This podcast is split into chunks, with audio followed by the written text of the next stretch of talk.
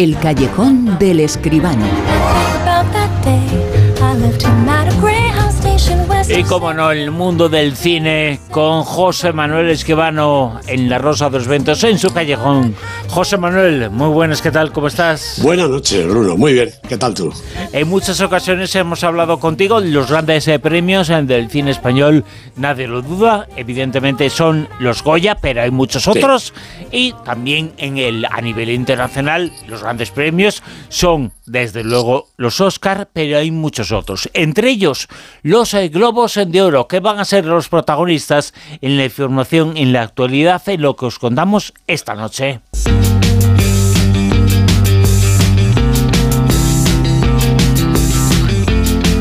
Que los Globos de Oro se han pasado el relevo, ¿no? Pues efectivamente, yo creo que los Globos de Oro, quizá el segundo premio más importante después de los Oscars, ¿no?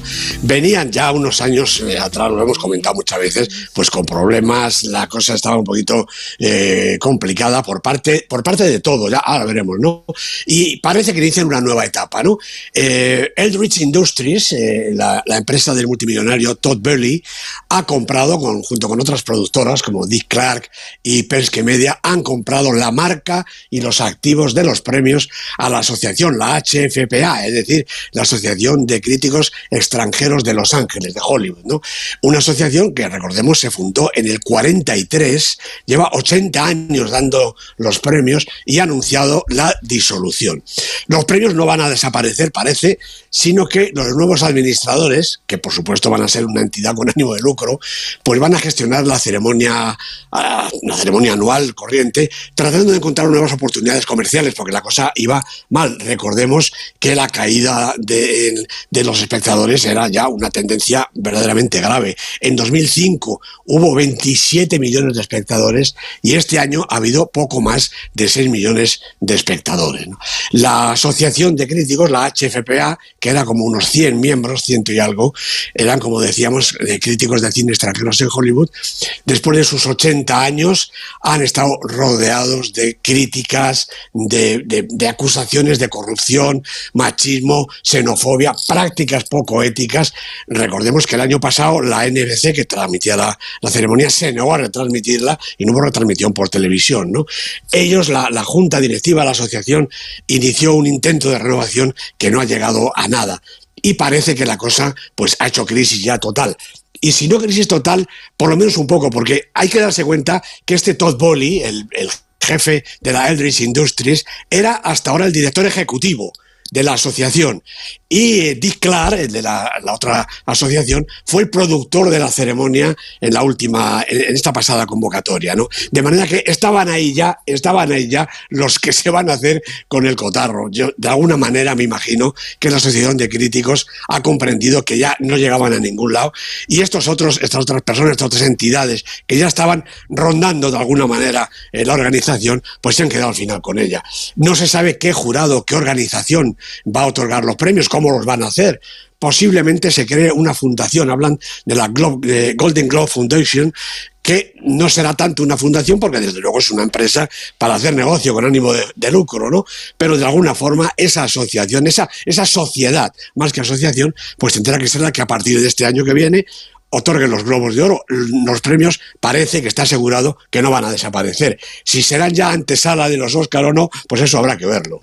Vamos ya que si te parece, José Manuel, con la crítica, con el comentario. Perfecto. La película esta noche elegida es Asteroids City. Vela por las niñas. Yo tengo que quedarme aquí con Woodrow. No soy el chofer, soy el abuelo. ¿Dónde estáis? Asteroid City, carretera rural 6. Jóvenes astrónomos y cadetes del espacio. Cada año celebramos el Día del Asteroide conmemorando el 23 de septiembre de 3007 a.C., cuando el meteorito de llanuras áridas impactó en la Tierra. Carretera rural número 6, ahí ocurre todo Asteroide City, es eh, la película, una película sobre la que decimos, bueno, escuchad a José Manuel Esquivano que nos lo va a comentar, ¿eh? Muy bien, pues es la nueva peli de Wes Anderson. Con eso ya está dicho casi todo, ¿no? La ha producido Wes Anderson junto con Jeremy Dawson y Steven Reyes. El guion es de Anderson, por supuesto, ayudado por Roman Coppola. Y los protagonistas Jason Schwartzman, Tom Hanks, Scarlett Johansson y hasta 10 o 12 más que no voy a contar por no aburrir, pero hay que ir a ver la película. Bueno, Wes Anderson, esa personalidad única en el cine actual. Sus películas son desde la primera diferentes, originales, cada vez más distintas distintas a todo y más personales. De Academia Rushmore, que fue su primera, a Viaje de Argelin, su estilo yo creo que se fue consolidando. Llegó entonces Fantástico Señor Fox, una incursión en la animación que culminó hasta el momento con Isla de Perros, una obra maestra, y después siguió otra obra maestra, El Gran Hotel Budapest, seguida por la crónica francesa y por último esta que supone yo creo la depuración de su escritura y de su imaginario. En Asteroid City hay aquí un señor discreto y trajeado que se parece a Brian Cranston y nos anuncia la historia de un hombre que está escribiendo una obra. Y mejor que contarlo, claro, pues nos lo deja ver. La acción transcurre en 1955, más o menos, en Asteroid City, un lugar en medio de la nada famoso porque hace 50.000 años, no sé cuánto, cayó allí un meteorito. Bueno, cuando acaba de pasar un tren de mercancías, que lleva unos cientos de vagones cargando con los más variados y sospechados artículos, podemos ver que todo el pueblo consiste en una típica cafetería, una estación, un hostal con una decena de habitaciones, una carretera sin terminar, por cierto, y el cráter, claro, que dejó allí el objeto espacial, y poco más. Bueno, allí se va a celebrar una reunión de jóvenes expertos, aspirantes astrónomos y cadetes espaciales, sea eso lo que sea. Y también están allí pues otros que pasan por ahí, como Augie y sus hijos, y Madge y la suya y su hija. A Augie lo que le sucede es que el coche se le estropea allí mismo, y como parece que no tiene solución, pues tiene que recurrir a llamar al suegro, lo que oíamos hace un momentito en el tráiler. También aprovecha para intentar enterrar las cenizas de su mujer, que lleva en un tupper, como todo el mundo, ¿no? Con la ayuda, o más bien el estorbo de sus tres niñas, las niñas que son algo así como las milizas del resplandor, pero en tres. Mm. Enfrente de la habitación del motel donde se quedan, se aloja Madge, esta chica que es una actriz dramática, que quiere ser cómica, o quizá al revés, y alguien que es fotógrafo aprovecha para entablar conocimiento y hacerle alguna foto de ventana a ventana. Todo transcurre plácidamente, excepto por alguna pequeña explosión nuclear por allí cerca, hasta que durante un experimento dirigido por la afamada profesora Hickenlooper se produce una visita extraterrestre que se ve que tiene conocimiento de lo que allí se cuece. Naturalmente se produce una alarma nacional, interviene el ejército, todo el sitio queda en cuarentena y, vamos a dejarlo aquí en este punto, porque pasan todavía muchas cosas más, a cual más extraordinaria y más dislocada. No hace falta decir que si el espectador ha llegado hasta aquí es porque le gusta el cine de Wes Anderson y se siente partícipe de su ingenio y su sentido del humor. Porque todo lo expuesto, que podría ser un argumento más o menos convencional, pues es cualquier cosa menos eso. La estructura de la película, como quiere ser una obra de teatro, está dividida en tres actos, muy bien señalados en la pantalla. Y también, por la misma razón, al escenario pues se le ve la y los personajes pasan de intérpretes a autores y viceversa en un juego que Anderson practica y domina desde hace mucho. Para completar la idea de ensueño y de irrealidad, el guion insiste en ello, solapada o tácitamente, la imagen cambia de color a blanco y negro según la dramaturgia lo exige y además se expresa con una paleta difuminada, casi monocroma, exactamente con la temperatura de los sueños. Ese viaje del sueño a la realidad es lo que proponen sus personajes y es lo que plasma en la pantalla un cine tan arriesgado como el de Anderson, que no es caprichoso, ni ingenuo, ni moderno, sino de una gran coherencia interna.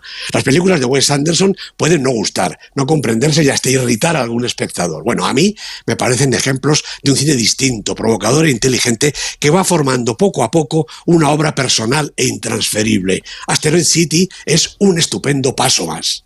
Y la historia que nos has contado, que cuenta esta película, es una historia que por un lado puede ser rocambolesca, pero hay que unir todas esas piezas que solo lo puede hacer un maestro, ¿eh? Exacto, es un maestro, ¿no? Es que cada fotograma de Wes Anderson, además es que ves una foto, una fotografía de una película y dices, esto, esto es de Wes Anderson. Vamos ya con el Super 10 en la lista. ¿Qué nos sitúa esta semana en el puesto número 10? Ah. Pues al 10 ha caído Fast and Furious 10, precisamente. La película de Luis Leterrier con Vin Diesel de protagonista, cuatro semanas en la lista. Puesto 9.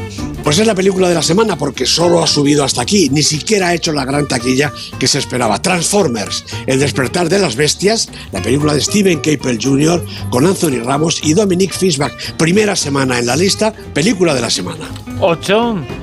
Repite posición, Los Ocho no existen, en su segunda semana la película yo creo que imprescindible para todo amante del buen cine, de Jafar Panay, director, productor, guionista y además protagonista de la película.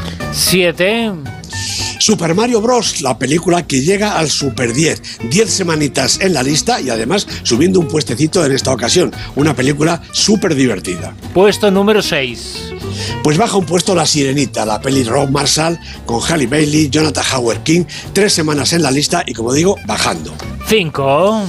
Al revés sube Spider-Man, todavía en su segunda semana, un puestecito arranca, seguramente el que ha bajado la sirenita. Spider-Man cruzando el multiverso, dirigida por Joaquín Dos Santos, Justin K. Thompson y Ken Powers, muchos directores y muchos Spider-Man, es, es normal. 4. Baja un puesto Guardianes de la Galaxia, volumen 3, en su sexta semana en el Super 10, dirigida por James Gunn, con Chris Pratt y Zoe Saldaña de protagonistas. En el puesto número 3. Pues como antes, lo que baja uno sube el otro. Mi crimen de François Sosson sube un puestecito en su segunda semana con Nadia Tereskiewicz y Rebecca Marder de protagonistas. 2.